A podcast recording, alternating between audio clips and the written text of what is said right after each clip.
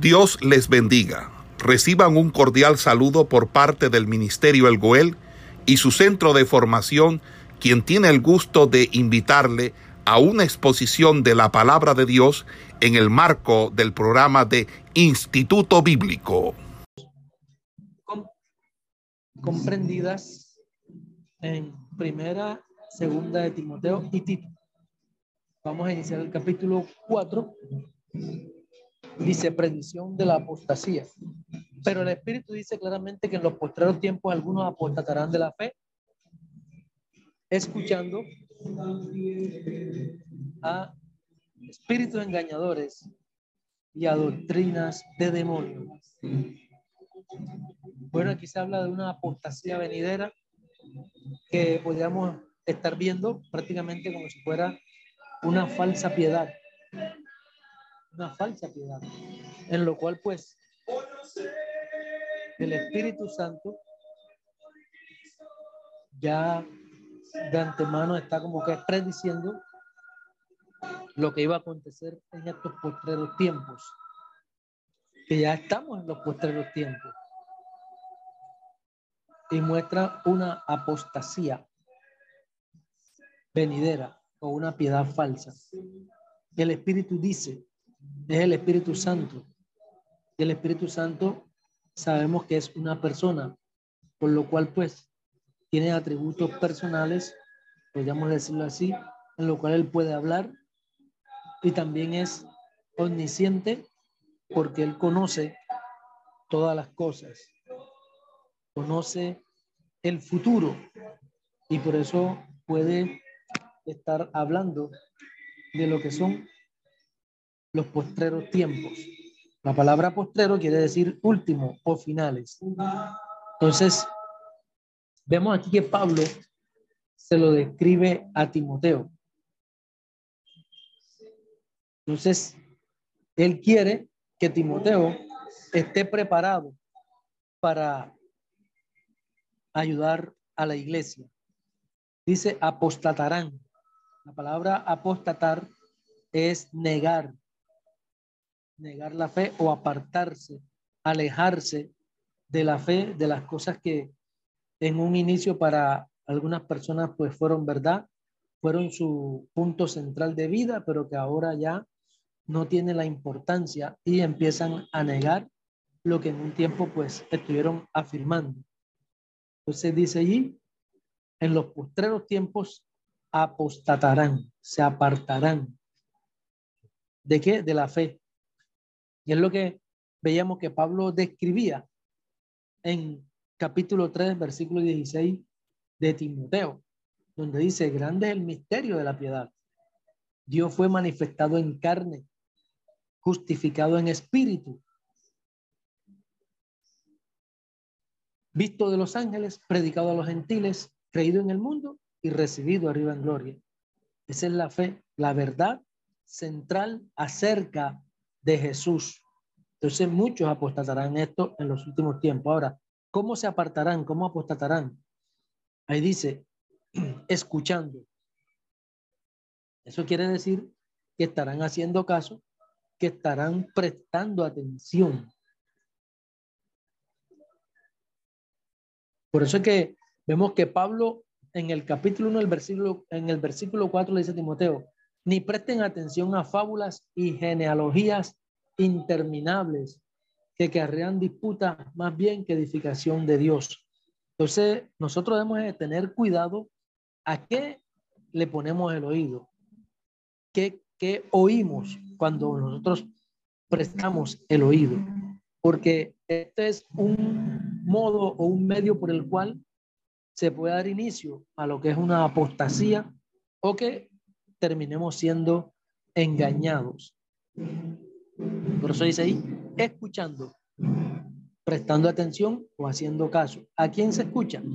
A espíritus engañadores, dice allí, y a doctrinas de demonios.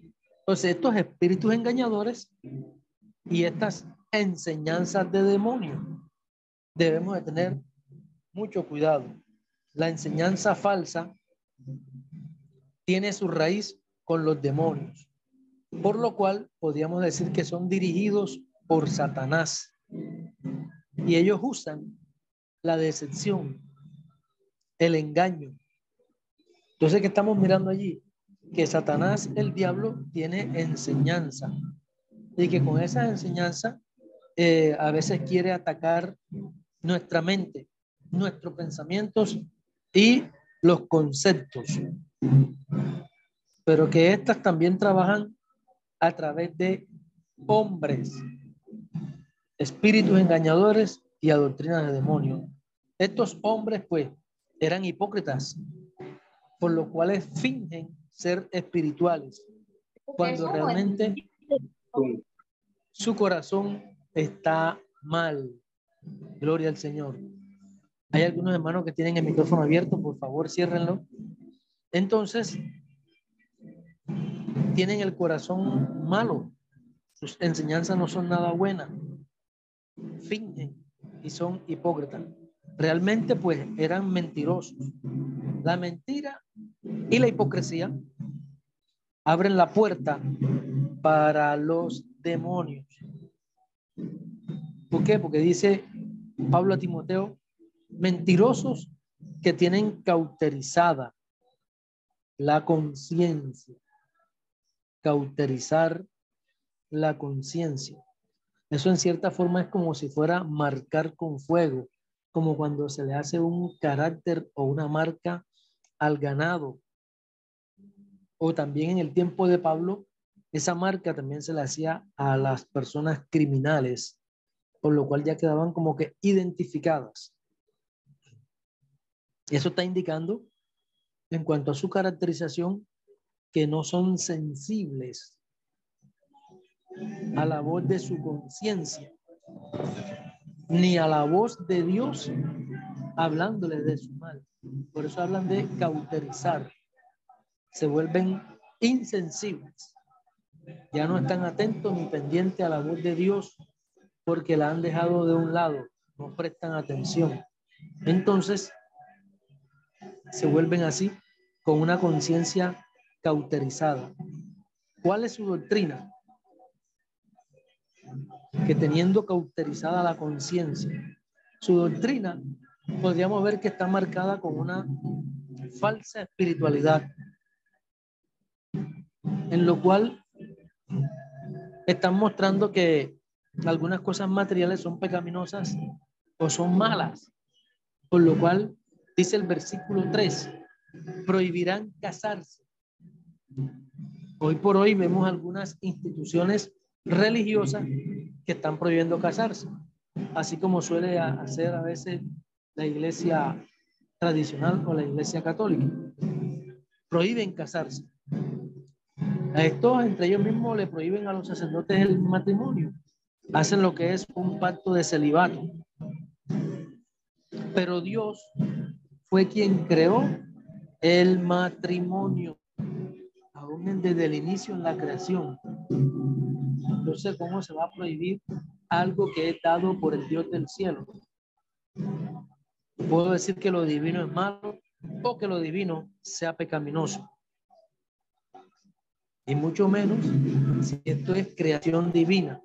Podríamos mirar el matrimonio como una señal de lo alto, una señal divina para nosotros los hombres aquí en la tierra. Entonces, por lo cual, pues a través del matrimonio es que se puede dar lo que es la sensualidad, un sexo limpio, un sexo acorde a las normativas divinas. Que esto se puede dar es dentro del matrimonio, como dice Hebreos capítulo 13, el versículo 4. Honroso sea en todos el matrimonio y el lecho sin mancilla. Entonces, esta es una falsa espiritualidad y esto en ellos que plasman estos mentirosos su doctrina. Mandarán abstenerse de alimentos que Dios creó para que con acción de gracias participasen de ellos los creyentes y los que han conocido la verdad. Entonces, ¿Cómo voy a prohibir yo algo que Dios ha creado? Si de pronto para mí está prohibido que yo no puedo yo no puedo usar eso como doctrina para enseñarlo a los demás y decir que eso está malo. A veces hay eh, tratos personales de Dios para con nosotros, pero que no son eh, en ningún modo a nivel general, por lo que hay que saber tratarlos, enseñarlos, de tal forma que no nos vayamos a oponer a la sana doctrina. Entonces algunos prohíben comer algunas cosas. Algunos mandan abstenerse de algunos alimentos creados por Dios. Y eso, en cierta forma, Pablo le está indicando a Timoteo que no está bien, que está malo.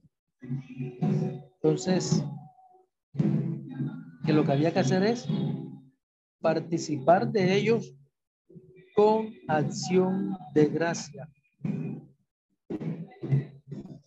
El matrimonio, la comida que Dios lo estableció y lo hizo, ese es bueno y que hay que participar, hay que disfrutar de todo ello, con la condición de que tengamos que dar gracias a Dios, reconocer que Dios nos lo da y que se santifican por la palabra y con la oración.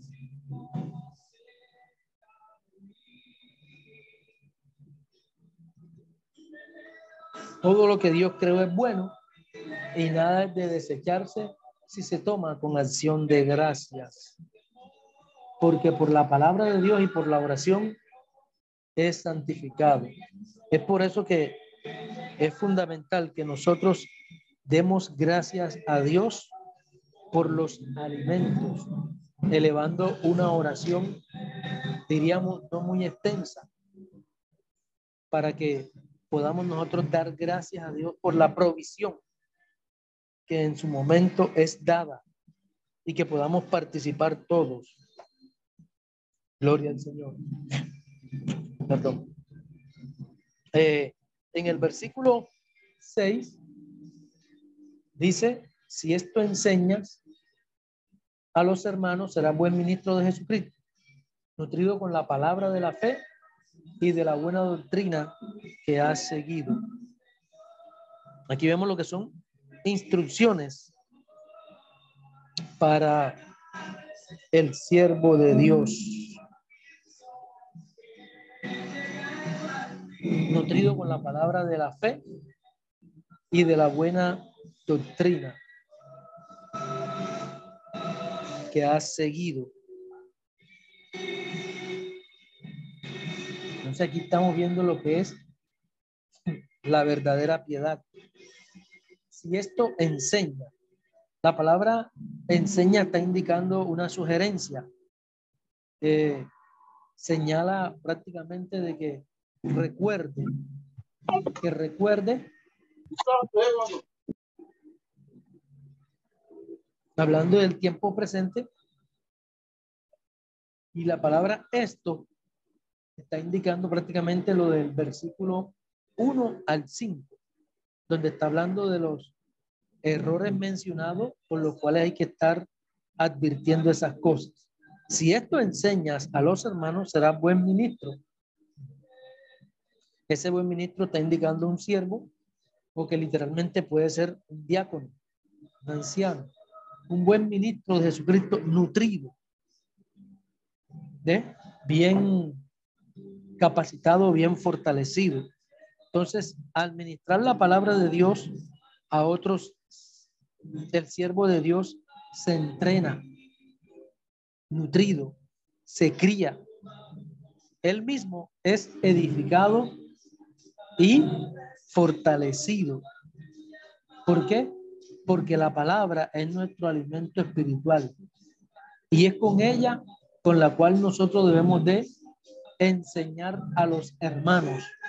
Al enseñar, uno también se nutre. Por eso le dice, si esto enseñas a los hermanos, será buen ministro de Jesucristo. Nutrido con la palabra de la fe y de la buena doctrina que has seguido. Entonces, ahí estamos viendo que Timoteo comenzó y continúa en la palabra. Por eso dice ahí que ha seguido. Él continúa con la palabra. En el versículo 7. Sí, este, si usted tiene su Biblia puede abrirla. Vamos ahí texto por texto como estamos haciendo. Dice, desecha las fábulas prófanas y de viejas. Ejercítate para la piedad. Entonces ese desecha, podríamos ver que está indicando un tiempo presente, en lo cual pues, le está diciendo que rechace y evite continuadamente lo que son los mitos, las fábulas prófanas y de viejas. Ejercítate para la piedad. Entonces, no debemos malgastar nuestro tiempo en esto de las fábulas. La palabra fábula son unos textos literarios cortos comúnmente de lo que se desprende a veces una enseñanza moral o una lección, en lo cual sus personajes eh, comúnmente son animales. Por eso hemos escuchado a veces alguna fábula de la liebre y el conejo y muchas otras más que hay. Pero que Pablo está diciendo que más bien eso debemos desechar. Desechar eso de la fábula. ¿Por qué? Porque son prófanas. No tienen su origen en Dios. Son algo común y corriente. Y que además de eso dice, de viejas. Quiere decir que no son dignas de un hombre de buen juicio, que muchas veces son ridículas. Entonces, por lo cual dice, ejercítate para la piedad. Está hablando de disciplínate para la piedad. Eso de ejercitarse es una disciplina personal en lo cual hay que formar hábitos que produzcan piedad que produzcan realmente el carácter de Cristo en la práctica. Dice, porque el ejercicio corporal para poco es provechoso. El ejercicio físico tiene poco provecho. No, realmente no dice nada. El ejercicio espiritual, que es la piedad, tiene promesas para el presente y para el futuro. Y es por ello que nosotros tenemos que trabajar, esforzarnos día tras día, porque nosotros tenemos nuestra esperanza en el Dios viviente. No se dice porque la piedad para todo aprovecha. Para todo aprovecha. Y en ella es que podemos nosotros día tras día esforzarnos, ya que tenemos nuestra esperanza en el Padre de las Luces. Entonces, que por esto mismo trabajamos y sufrimos oprobios, porque esperamos en el Dios viviente, que es el Salvador de todos los hombres, mayormente de los que creen. Entonces, Dios es nuestra esperanza y Él es nuestro Salvador. Esto manda y enseña dice el versículo 11. Manda y enseña. La palabra de Dios, la palabra mandar es dar órdenes de hacer algo. Y eso, mandar y enseñar la palabra con autoridad, en lo cual exige y con claridad en lo cual se explica. Por eso se enseña. El versículo 7 del capítulo 5 dice, manda también estas cosas para que sean irreprensibles. Y Pablo siempre está diciendo a Timoteo que mande. En el versículo 13 del capítulo 6 dice, te mando delante de Dios que da vida a todas las cosas y de Jesucristo, que Dios tiene la buena profesión de la que Poncio Pilato, que guarde el mandamiento. Y entonces estamos viendo que Pablo siempre habla de mandar, así como él manda a Timoteo. Entonces, con autoridad, por lo cual es exigible, con claridad, con lo cual hay que explicar. Esto manda y enseña. Ninguno tenga en poco tu juventud, sino sea ejemplo de los creyentes en palabra, conducta, amor, espíritu, fe y pureza. Sé ejemplo de los creyentes. Manda Pablo a Timoteo, estableciéndolo allí para que Timoteo eh, supiera cómo debiera conducirse en la iglesia de Dios, pero que a su vez él fuera ejemplo. Porque hoy por hoy estamos viendo personas que les gusta tener el mandato, pero en nada son ejemplos. Que les gusta que las personas hagan, pero muchas veces ellos no mueven ni una paja. Y por eso la parte fundamental de toda enseñanza es que quien lo hace sea también ejemplo. Entonces, y que probablemente aquí muchos de los ancianos en Éfeso eran mayores que Timoteo. Timoteo podía tener tal vez 30, 35 años, pero él tenía que ejercer su responsabilidad aún siendo joven, por el cual Pablo le dice, que ninguno tuviera en poco su juventud.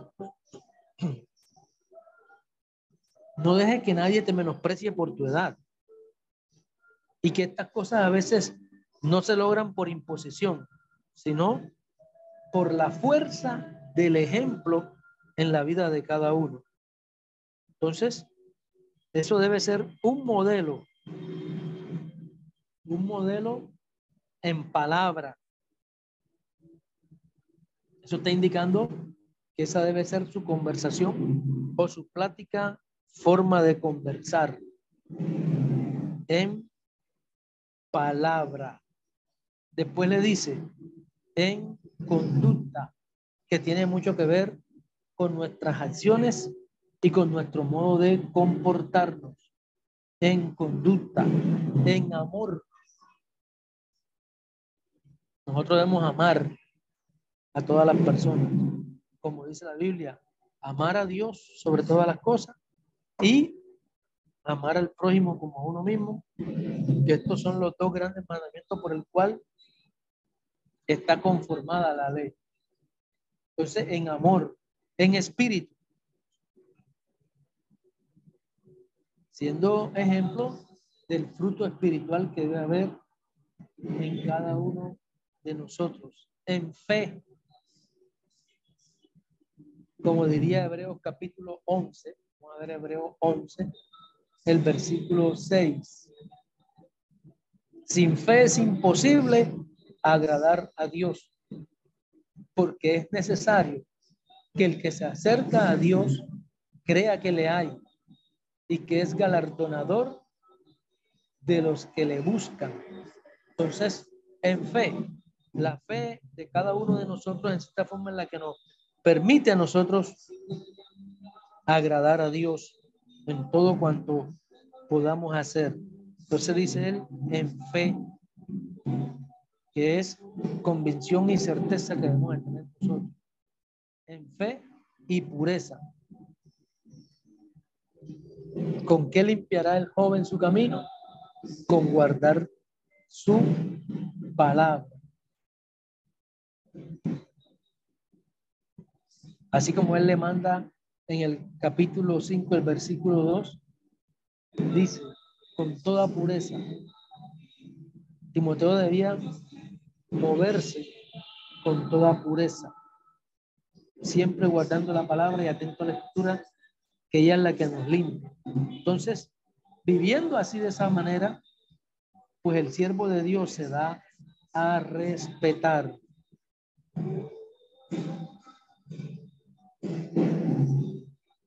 Dice el versículo 13. Entre tanto que voy, ocúpate en la lectura, la exhortación y la enseñanza.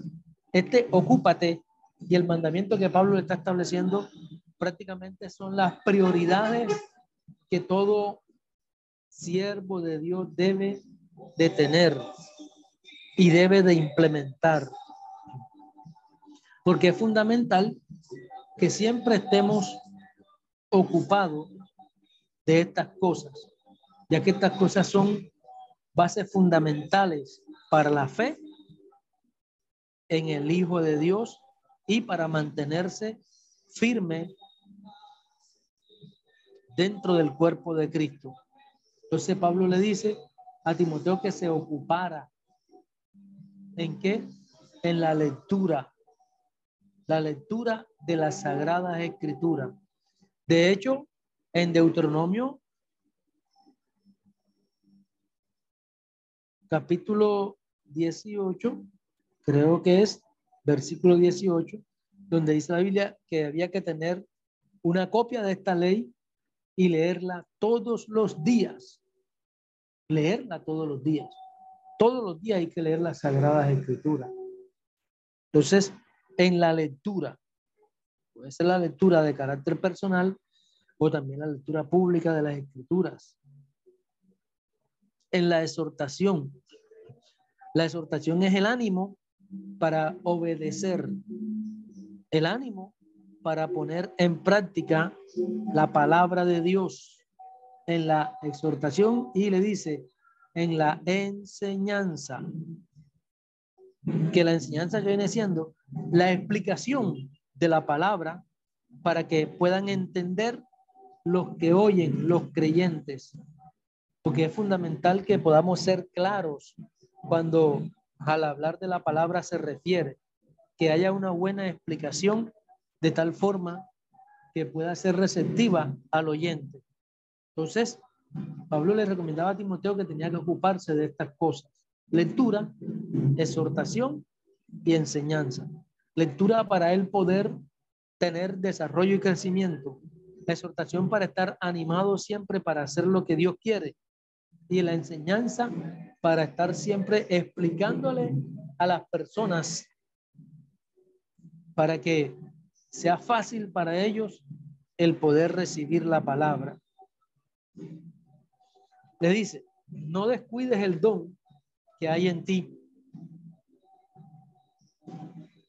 que te fue dado mediante profecía, con la imposición de las manos del presbiterio.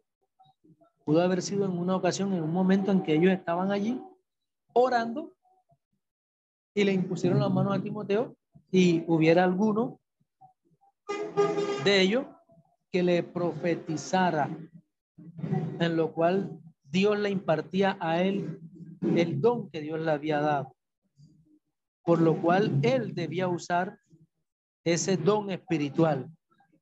Ese don es una dádiva o un regalo que podía ser de manera inmaterial o de manera material por el cual es recibido inmerecidamente, solo por pura misericordia de Dios. Entonces, él tenía que usar ese don y no lo podía descuidar, como suele suceder hoy por hoy en muchos de nosotros los creyentes, que hemos descuidado el don que Dios nos ha dado. Ya ni siquiera se usa, no es impartido, no es eh, alimentado ese don. Y vemos que también en Timoteo como que había pasado eso, por el cual Dios le recuerda y le dice que no lo descuide porque ya él lo había descuidado, sino que qué? Que él lo avivara. Deja de descuidar el don.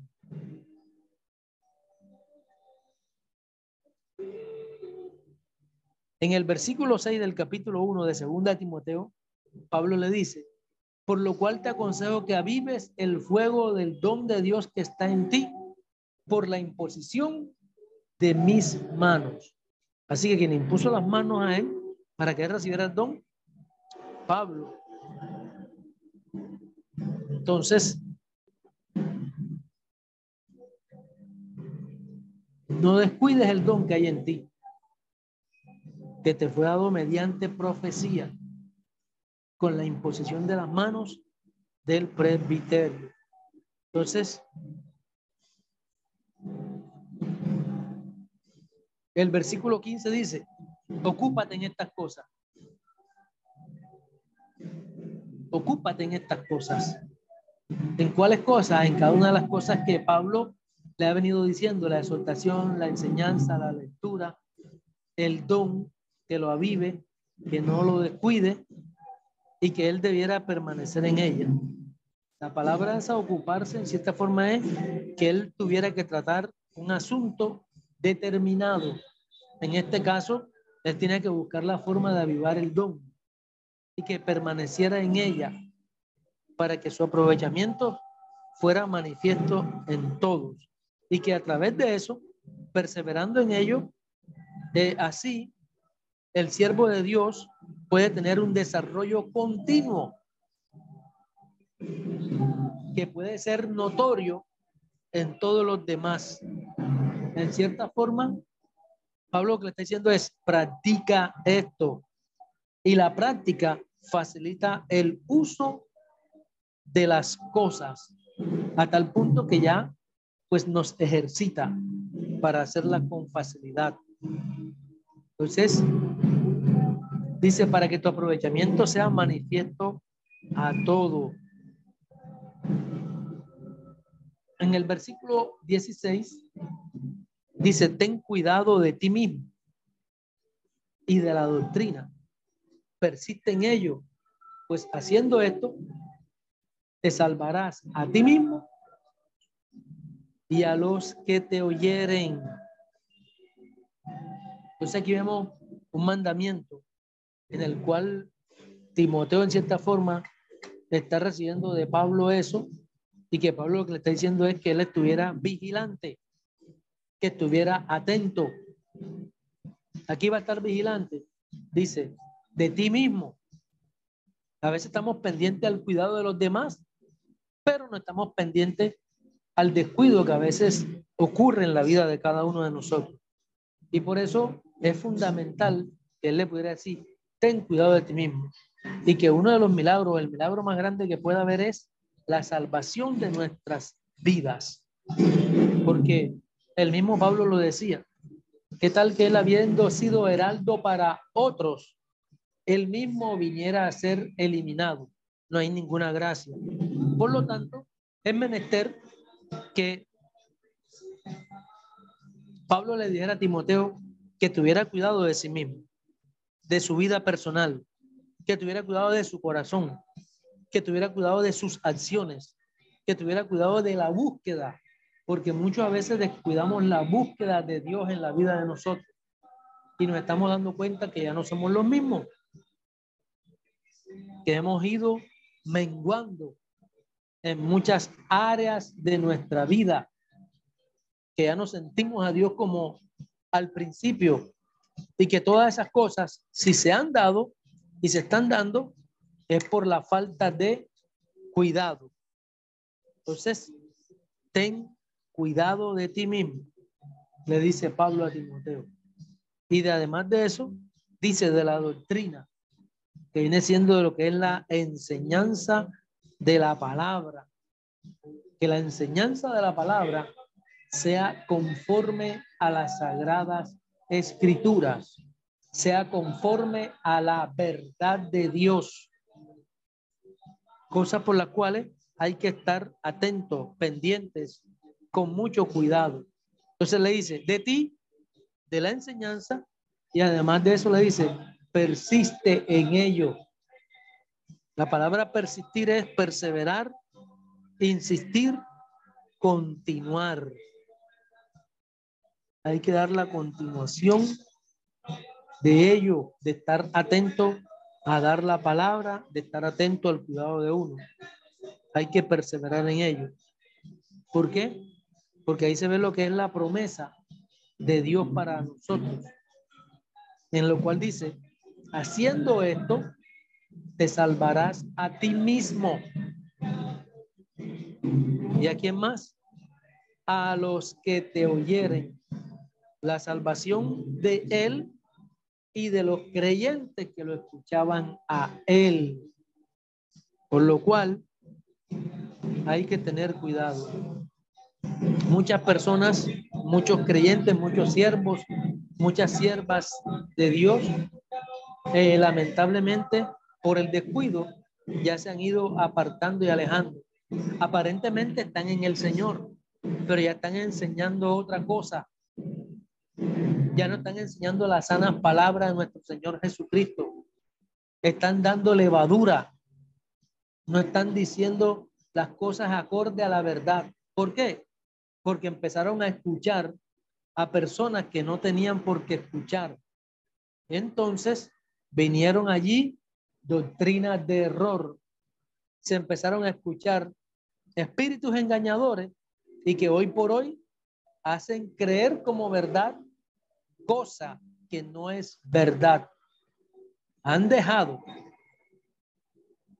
las sanas palabras de nuestro Señor Jesucristo y se han vuelto a los cuentos, a las fábulas y han dejado la santidad, el temor de Dios en la vida de cada uno de ellos.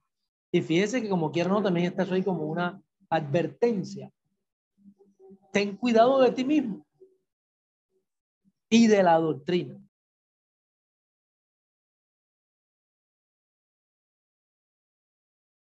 A los que te oyeren. Así que si uno no tiene cuidado de esto, también uno puede perderse y puede llevar a otros a la perdición. Entonces, es algo de sumo cuidado por el cual Pablo le recomienda a Timoteo todas estas cosas y que ya hoy por hoy son recomendaciones que también se nos están dando a nosotros. Tenemos que estar atentos en qué nos hemos descuidado, qué hemos descuidado, qué hemos dejado de la palabra, qué estamos haciendo que no sea divino y que todavía pues estamos a tiempo para volvernos y poder tener cuidado de cada uno de nosotros y cuidar la doctrina, perseverando y persistiendo en ello, buscando la salvación propia y la salvación de los demás. Gloria al Señor. Vamos pues a dejar por aquí, finalizado el capítulo 4 de Primera Timoteo. Esperamos que este estudio haya sido de bendición para su vida y ministerio. A Dios sea la gloria. Este es el Ministerio El Goel, vidas transformadas para cumplir el propósito de Dios.